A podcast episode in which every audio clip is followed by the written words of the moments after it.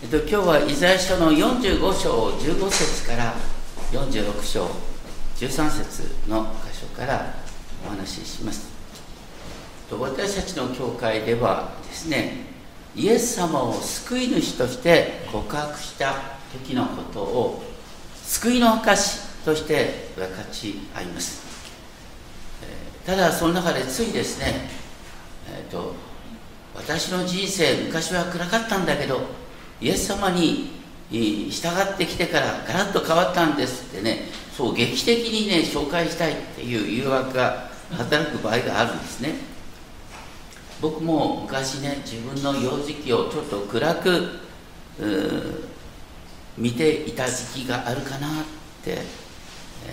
ー、思わされることがあります。しかし今日一番最初に読んだ詩編71編の6節。などにもありますけれども私たちは生まれる前からお母さんのお腹にいるとから神に抱かれている。そうすごい私たちは母の体内にいた時からね神に抱かれている。すごい表現です。私たちはね自分の生まれ育ったところを時に悪く見すぎることもあるかもしれません。私はどっちかというとそういう感じだったな。そこからもう頑張って出てきてあの世界に羽ばたくなんていう感じでね、えー、30ぐらいまで生きてきたんですけども母の胎にいた時から私は神に抱かれてきたんだっていうことを見るときに改めてがぜん田舎が好きになってきた。っていう面もあります。今日今読まれた箇所であなたは体内にいた時から担がれ生まれる前から運ばれた。それどころかあなたが白髪になっても神が背負ってくださる。神が私たちを運び私たちを背負って解放するっていうすごい書き方。私たちは確かに自分のイエス自分の意思でイエスを私の人生の主ですと告白することによって神の子供とされるんですけどもそれ以前に神が私に目を留めていてくださって神の時にイエス様を救い主として信じそしていわゆる救われるっていう形になるんだということを決して忘れてはいけません。前回やった箇所でイザヤ書45章の15節。イスラエルの神救い主よ誠にあなたはご自分を隠す神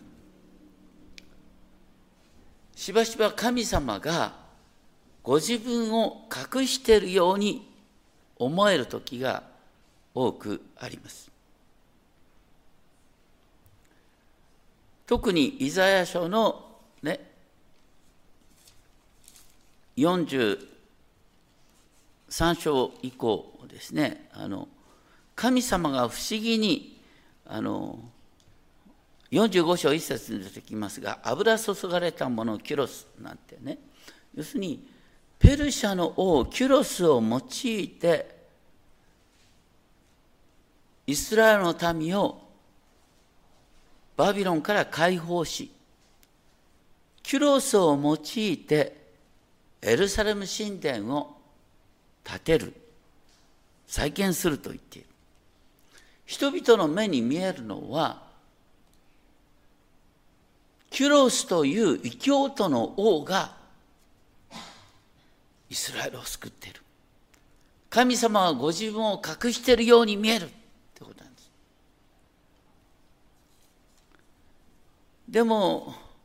神様はご自身を圧倒的に表したこともあるんですね。イザヤ書の37章36節7章36節を見るとねアッシリアがエルサレムを包囲したときに、ヒゼキヤ王が神の前に真剣に祈った。なんと、主の使いが出てきて、アッシリアの陣営18万5千人を撃ち殺して、アッシリアが退却したって話が出てくる。でもそんなね、圧倒的な主の救いを体験できることってのは人生の中あんまりないんだよね。大抵神様は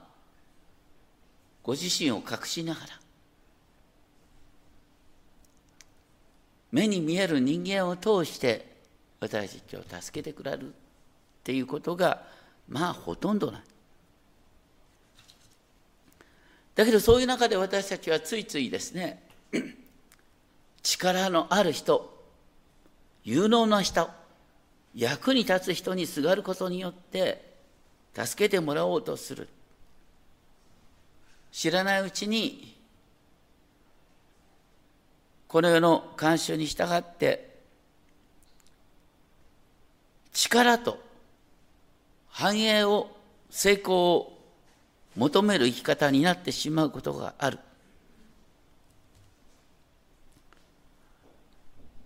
そういう中でイザヤ書の45章の16節で劇的な表現があるんですが45章の16節は原文の順番ではね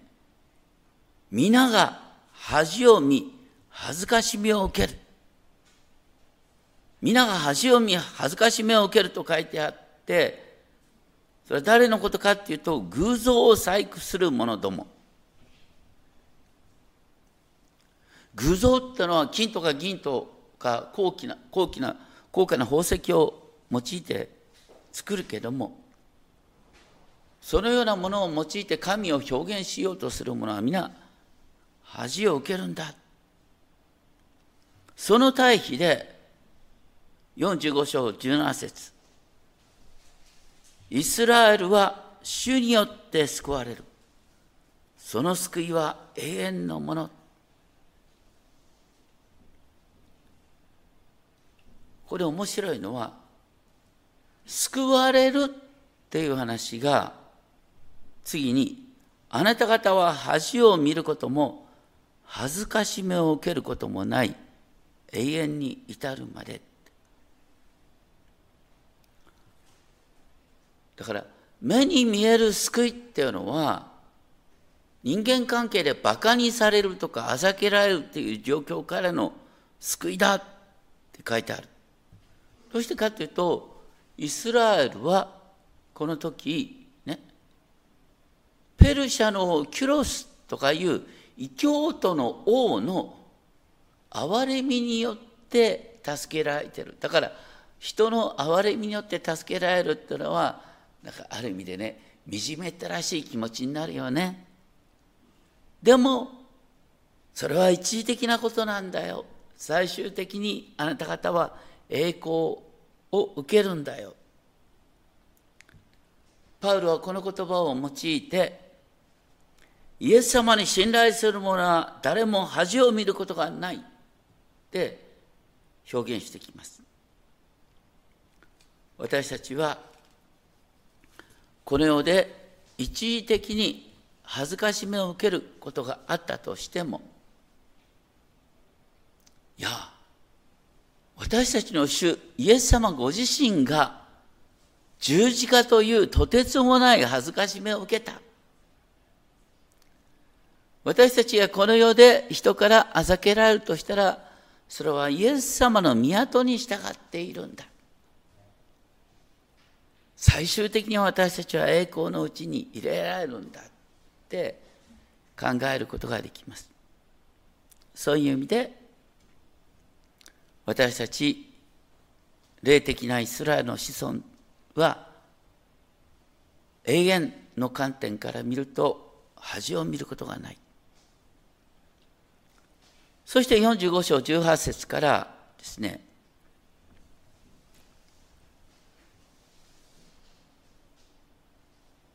このイザヤ書の書き方なんですけど、まず、まず、主はこう言われると言って、その主はどのような方かっていう説明が入ってくる。その首都は、ね、天を創造した方なんだ。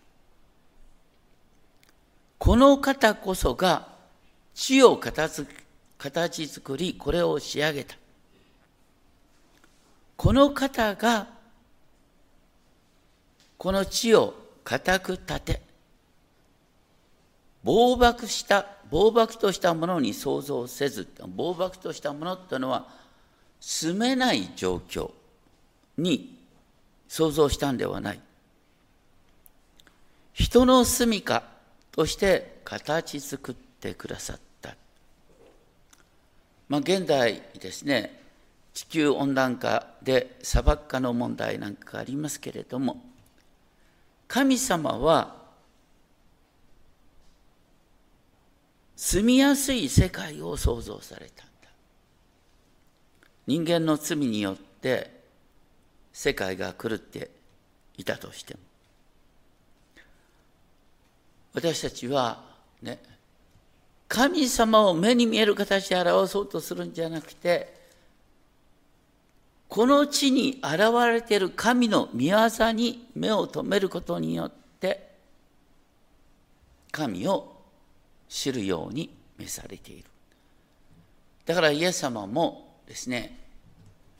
お金のことを心配している人に向かってこうおっしゃった空の鳥を見なさい神様があの空の鳥さえ養っていてくださる野の百合を観察してごらんなさい。神様があれほど美しく装ってくださる。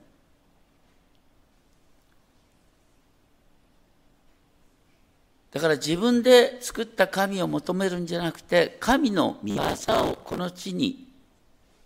再発見し続けなさいということ。そしてその上で、主が言われる内容主の言葉の内容が45章18節の最後の行括弧書きから入ってます。私はヤーウェ。他にはいない。隠れたところで私は語らなかった。闇の地の場所では語らなかった。隠れたところで語るっていうのはどういう感じかっていうと今も昔も異教の、ね、神殿だとか異教の教えっていうのはなんかね特別なあの啓示はなんか霊媒者だとかですね一部の人に明らかにされてって普通の人には明らかにされないっていうのが今も昔もしばしば異教のやり方なんです。それに対して聖書の神は必要なことは全部聖書とによって掲示してくださっている。何も特別な知恵を求める必要がないんだ。大抵、これは特別な啓示だっていうのは大抵じゃなくて皆間違いです。必要なことは全部聖書に書いてある。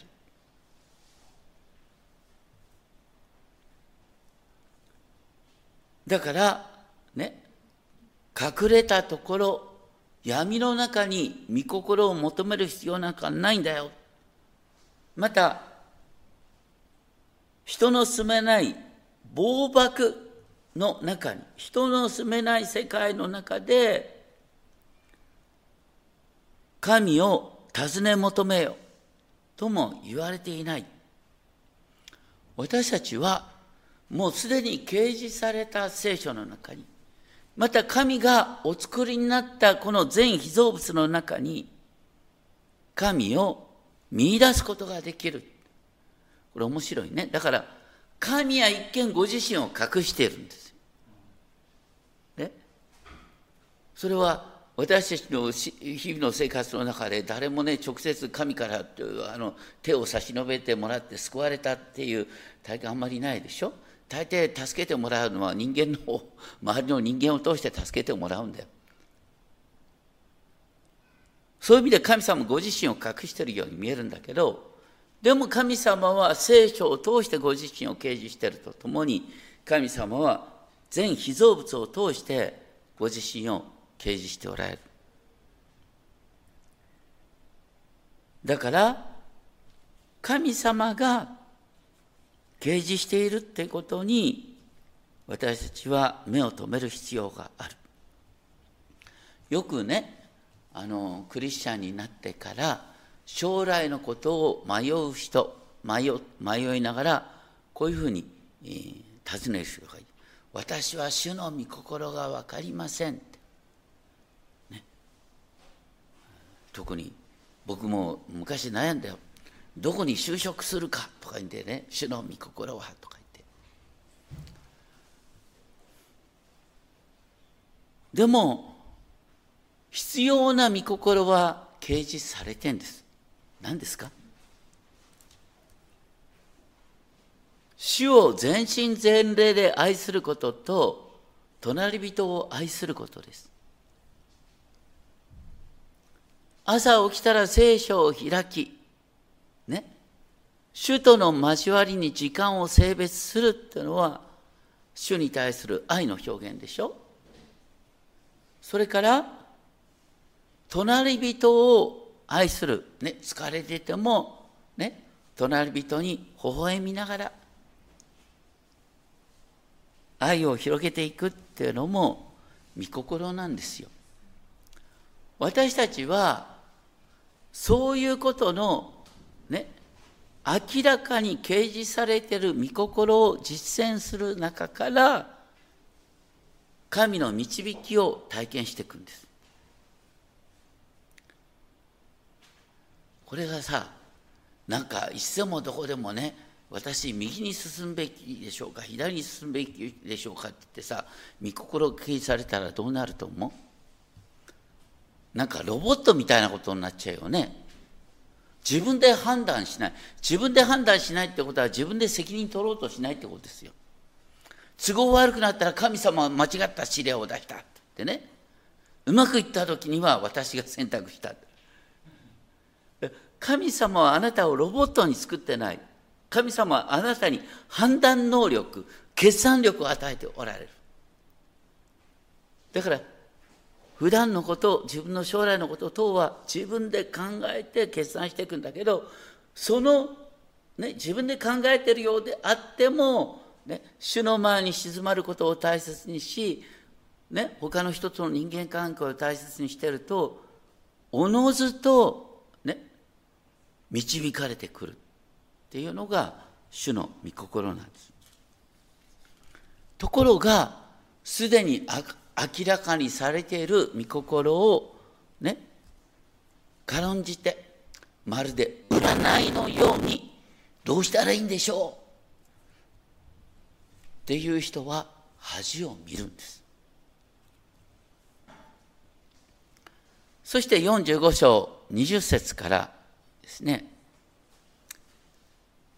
偶像の神々を拝む世界の異教徒たちに対する神の招きが書いてある。皮肉を込めて、集まってこい、共に近づけ、諸国からの逃亡者たちよ。ってね。みんな集まってこいって言うんだけど、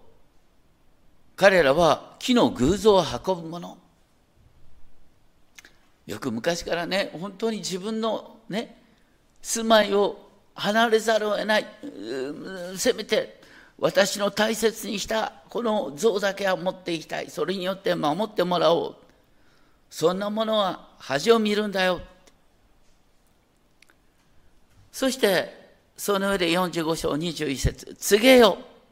証拠を出せ、共に相談せよ。と言って、誰か、ね、この歴史の流れを説明できた人がいるか。神様がこの一つ一つの歴史を導いてるんだよっていうことを言っている。そして、さまざまな不条理に出会い、神を見失うことがあったとしても、時が来ると、ああ、振り返ってみると神様は一歩一歩導いててくださったんだなっていうことがわかる。そのことを前提に主はこうおっしゃる。私を置いて他に神はいない。正しい神救い主。私の他にはいない。私の他に神はいないんだ。そしてイザヤ書45章22節イザヤ45章22節地の果てのすべてのものよ私を仰ぎ見て救われよ。これ私たちの考からしたら、まあ、当たり前のこと書いてあるような感じなんだけどこの聖書が記された時点でねイスラエルっていうのはもう吹けば飛ぶようなちっぽけな国国っていうか国を失って現在のイラクの地にねあの一部の人が引っ張っていかれた。神様なんかもう見失ってしまったような世界の中でイスラエルの神こそが全世界の神なんだっていうことを言おうとしてる。地の果てのすべてのものよ、まあ、だから今2600年前をイメージして地の果てのすべてのものよだから2600年経ってねあの他国に奴隷と言って引っ張っていかれた奴隷とされている民の神だよ。奴隷とされていた民の神が全世界で崇められるってこと自体が今すごいことなんだけど、そういうことを予言するかのように、ね、地の果て、当時のイスラエルから見たら、地の果てなんて日本だよね。私を仰ぎ見て救われよ。私が神だ他にはいないと記されるそしてこの45章の23節24節は実はあの新約聖書と密接につながってくるところまず私は自分にかけて誓う正義。なかなか訳しにくい言葉、義のうちに私の口から出るって書いてありますが、正義がこの口から出る。正義は神の言葉を通して表現される。それは戻ることはない。で結果的に全ての膝は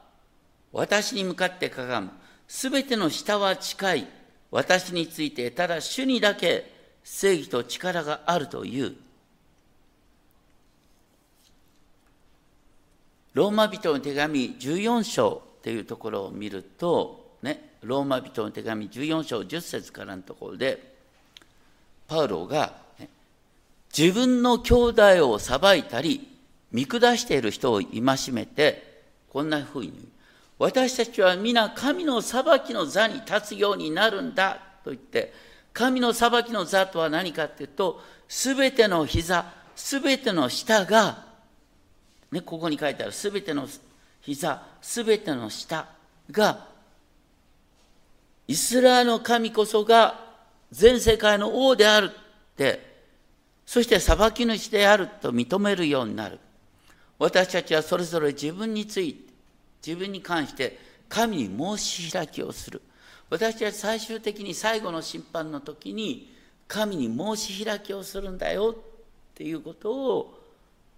パウロはこのイザヤ書の45章23節から引用して話します。さらにピリピ人手紙2章の6節以降のところでいわゆるキリスト予言が出てくるんだけどそこのところでねイエス様は神の御子、全世界の創造主であるのに、なんと、しもべの姿をとって、実に十字架の死にまで神に従順であられた。それゆえ神はこの方を高く上げて、地の下にあるもののすべてが膝をかがめ、すべての下がイエス・キリストは主ですと告白するようになるって書いてある。それもこの箇所を引用してるんです。この箇所で記されてるのは、すべての膝、すべての舌が、イスラエルの神ヤーウェが王である。支配者であるって告白するって書いてあるんだけど、ピリピ人の手紙は、ね、イエス・キリストこそが王であり、礼拝すべき方であるって書いてある。だから、神を礼拝する、父なる神を礼拝するっていうことと、イエス・キリストを礼拝するっていうことが、まるでイコールである、同じであるかのような書き方をする。それがね、イエスは神なんだ、イエスは神として礼拝すべき方なんだっていうことを、イザヤ書45章の23節24節を引用することによって、ヤーベに帰するべき栄光をイエス・キリストに帰するっていうことであの書いてあるんですけれども面白いのはね今も言ったようにイエス様っていうのは十字架にかけられた犯罪人ですよ。2000年前の感覚では。その方が王の王主の主なんだ。私たちはこの方に従う時に一時的に人からバカにされてあざけられ失敗をすることがあったとしても最終的には大丈夫なんだよっていうことなんです。まあいろいろと難しく語ってますが簡単に言うと私たちはこの世でねやっぱ一番気づくのは人からねバカにされてあざけられて誤解されてひどいこと言われると本当に心がきつくだけどそれはクリスチャンとして、ね、キリストに従う者としてそういうあざけりを受けたとしても最終的には大丈夫なんだよ。だってイエス様だって人から散々バカにされて十字架ってのはあざけりのシンボルだからね。それがでも皆さんあの、ね、最近はミシンジャーでさえさ十字架のネックレスネックレスをつけてんだけど十字架のネックレスって意味分かってんのかね？死刑の道具だよね。死刑の道具首からぶら下げてなんで死刑の道具が愛のシンボルに変わんのよ。これはすごいことだよ。まさにねイエス・キリストが受けた恥ずかしめが人類に対する愛のシンボルと変わったっていうことがミシンジャーでさえ分かってるって話。分かってるかどうか知らないけど。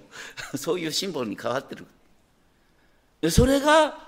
クリスチャンの明日なんですよね。いろいろとひどい目に遭うことがあるかもしれないけど大丈夫なんだよ。ね、そういう中で46章の一節からのとこでベルはひざまずきネボがかがむっていうのはこれはあのバビロン帝国で崇められていた神々なんですね。ででもバビロン帝国がペルシャによって滅ぼされた時にそれの神々も引っ張っていかれるんです。まるで荷物のように。それまでね、人々はベルとかね、ネボの前にひざまずいて助けてくださいと言ってたんだけど、今度はベルとネボがですね、あの、まるで報酬のですね、あの、囚人の道具かのように引っ張っていかれる。一方それと対照的に46章の3節からのところでねイスラエルのすべてのものは反対に神ご自身が背負ってくださるんだよ。私たちは実は体内に母の体に体内にいた時から担がれている。生まれる前からってのは厳密に腹の母の腹の中にいる時から運ばれているんだ。あなた方が年をとっても私は同じようにあなたをあなたを背負う。白髪になっても私は背負う。私はそうしてきた。私は運ぶ。私が背負って解放しよう。ここでね、ヘブル語では私っていう代名詞はあんまり使わないんです。普通は動詞の形で主語がわかるんです。日本語と同じね、日本語も動詞の形で主語がわかるでしょ。ヘブル語もそうなんですでもあえて私があなたを担ぐんだ私があなたを背負うんだ私があなたを救い出すんだって神の御業が記されています。先ほどですねみんなで賛美した歌でフットプリントというのがあります。もともとのですね詩はマーガレット・パワーズっていう人が書いた詩。次のような詩になっています。私はある時夢を見ました。私は主と二人で浜辺を歩いていました。そこで人生のさまざまな場面が思い浮かびましたがそこにはいつも二人の足跡が見えました。しかし人生の最も厳しかった時そこには一組の足跡しか見えませんでした。それで私は主に疑問を訴えました。私があなたに従うと決心した時あなたはいつも私と共にいてくださると約束してくださった。それなのに私が最もつらかった時そこには一組の足跡しか見えません。私があなたを必要としていた時になぜあなたは私を離れておられたのですか？それが分かりません。しかし主はその時私に支えてくださいました。私のかけがえのない子よ。私はお前を愛し決して決して見捨てたりなどしない。お前が最もつらかった時一組の足跡しか見えなかったのは私がお前を背負って歩いていたからなのだ。人間はしばしば絶望的な状況の中で祈ることすらできなくなる。ということがある。神が私たちを忘れるっていうよりも私たちが神を忘れてしまう。それに対してここで言ってるのはね私がまだね声も出してない。母の体の中にいる時から神は私を担ぎまた担い運び背負ってくださっているんだあなたが主を信じる前から主はあなたを背負い運んでおられる私の母は未信者でした。ね、未信者の母の中にいる私を神は背負っていた。まして、ね、皆さんのお母さんが信者である場合、お母さん自身が神によって運ばれているんだなっていう安心感を持っている中であなたが生まれたとしたらもう二重の祝福じゃないですか。本当にあなたは神によって愛されそして運ばれてきたんだよ。でその上で46章の5節からね7節の箇所を簡単に言いますがそれなのに人は神を、ね、創造主を何らかの形で描こうとするどんな立派な、ね、偶像を作ったってその偶像はあなたの祈りに応えてくれないでしょう。あなたの悩みから救うことはできないでしょう。どうかね大昔のことを考えてごらんなさい。って46章の8節9節に出てくる。大昔のことっていうのは厳密に言うとですねあの永遠の先を考えてごらんなさい。永遠の視点からこの世界を見てごらんなさいという話なんです。聖書に出てくる最も不思議なことは何かっていうとこの世界が神の言葉によって創造された。創造主がいてこの世界ができてるんだっていうことを書いてるのは聖書しかないんです。いやそんなこと言ったってイスラム教だって創造主について語ってるじゃないかって言うんだけどイスラム教生まれたのいつですか？イエス様から600年以上経ってからだよね。日本で唯一ですね創造主について語ってる宗教といえば天理教というのがあるね。天理教なんていつ生まれたの？つい200年ほど前でしょ。もう古い文献本当に嘘だと思ったら調べてごらんなさい。ね、創造主がいてその創造主が世界を言葉で作ったっていう書き方してるのは聖書しかない。他の神々は全部生まれた神なんですよ。だからいわゆる宗教とか言ってね比較宗教って比較のしようがないんです。創造主について語ってるのは聖書しかないんです。他は全部それの真似なんです。これ文献学的に見てこれは絶対間違いのないことです。それほど、ね、聖書の神はユニークで今から2600年前は奴隷民族の神だった？それが今全世界の神として崇められてでやがて最終的に全ての人が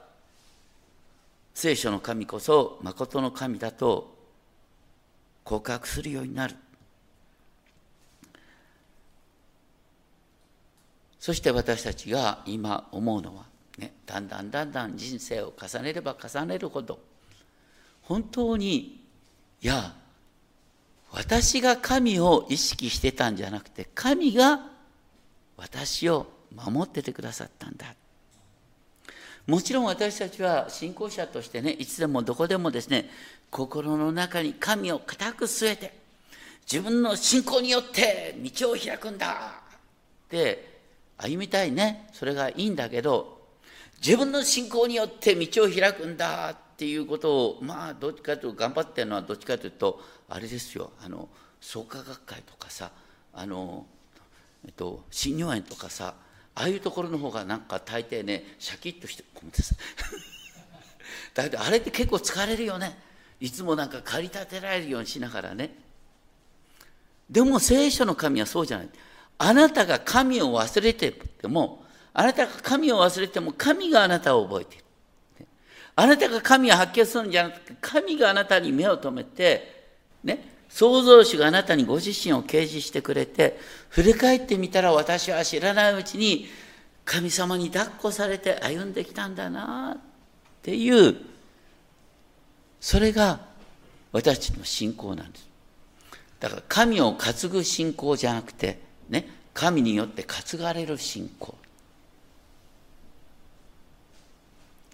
本当に自分の信仰が創造主から始まっているっていうことが分かるってことは本当に安心ですよ。そうじゃないといつもねもっと信仰を持ってあの人のようになったら道が開かれるのにとか言ってねなかなか疲れる生き方になっちゃう。神が私に目を留めてその創造主が私をこの場に招いてくださったんだ。振り返ってみると本当にいろいろとあったけど主は今まで導いてくださったんだ。そのことをこの後の歌でも共にですね唱和しますけれども本当に今日まで私はずっと守られてきた。だからこれからも大丈夫なんだ。そのように見ていきたいと思います。お祈りしましょう。天皇お父様私たちがあなたを知らなかった時からあなたは私たちに目を留め私たちを抱きそして運び続けてくださいました。私たちはあなたに母の胎にいる時だから運ばれ支えられてきました。この世で一見散々バカにされあざけられるようなことがあったとしても神は私たち一人一人に目を留めその結果として今ここに集っています。どうかあなたが共にいて私たちを守り導いてくださいますように。あなたの導きを心から確信するものとさせてください。尊き主イエス・キリストの皆によってお祈りします。アメン。